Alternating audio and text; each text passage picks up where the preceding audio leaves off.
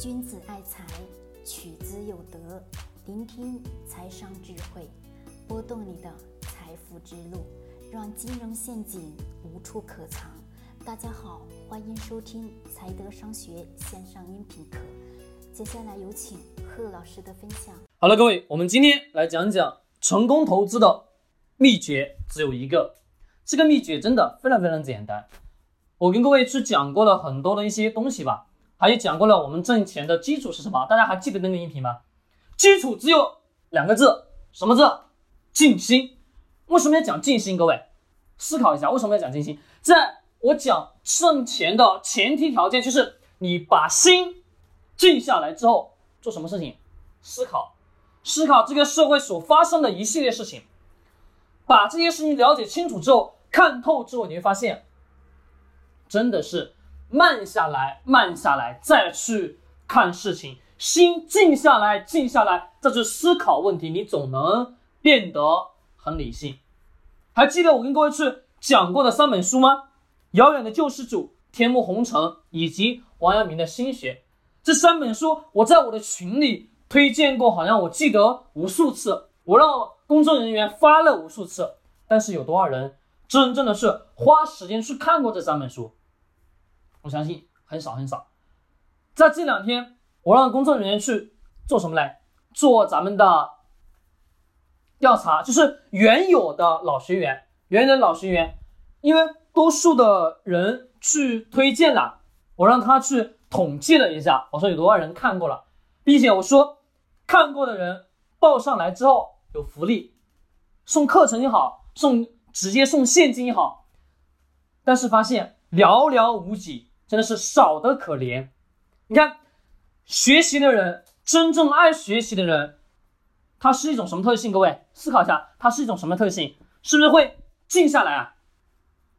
对，没错，他会静下来，真正的静下来去思考问题。那么我们在投资市场当中，其实也就是这个如此啊。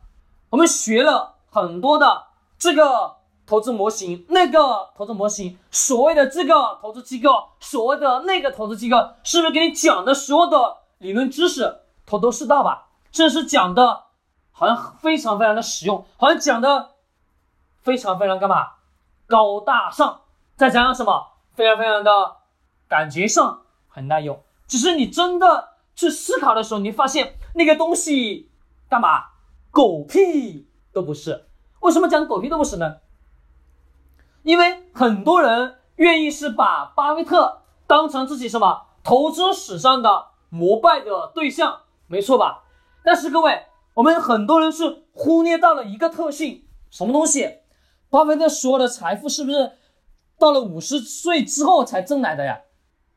在他年轻的时候有多少财富？很少吧？对他年轻的时候很少的财富是通过自己不断的工作、不断的努力去争取的吧？对的。那么，在五十岁之后，不断不断财富不断的爆发，到了最后成为世界首富，为什么？是不是最基础、最简单的？我们金融市场上所讲到的什么东西？复利思维吧？对呀，加上时间的复利，不断不断往后去推移，就会财富是什么？按照那个复利，假设你的。年化收益率达到百分之十五，每年如此，每年如此，不断不断不断不断往前滚，滚的这个雪球是不是会变得越来越大呀？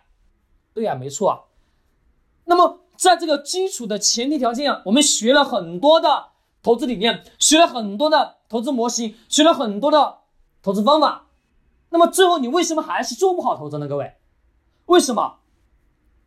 就像我刚刚前面所讲的，静心，真的要让你心静下来。我为什么去推荐这三本书？各位，很多人讲《遥远的救世主》以及《天幕红尘》，讲的是思维、商业社会认识商业社会的基础的思维。虽然说这两本书是以小说的形式在阐述，说白了，我并不是说最崇拜这个写的什么写作者，而是我喜欢他当中的什么东西，思考事物的方式，以及他眼中所看到的。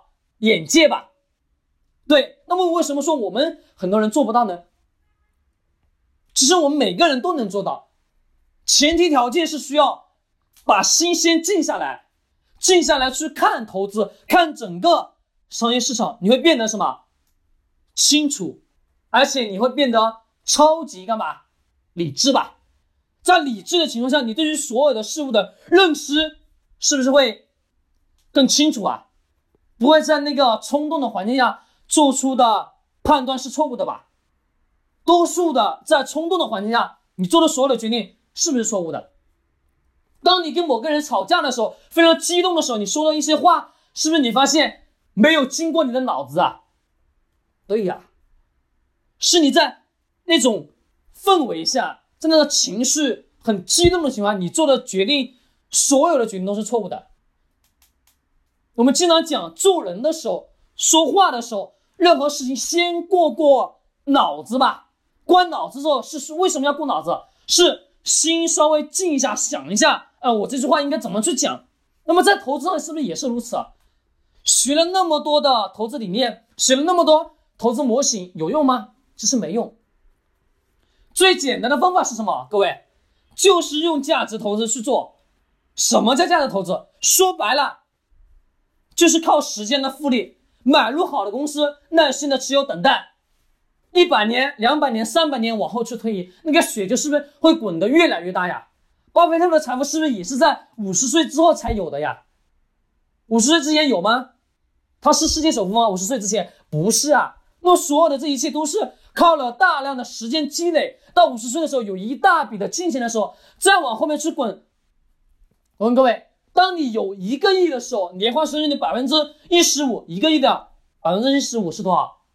是不是很高了？第二年又是百分之一十五，是一个亿。加上前面一个亿收益的百分之一十五，再加上现在的这一第二年的百分之十五吧，以此类推，这个水球是不是越来越大了？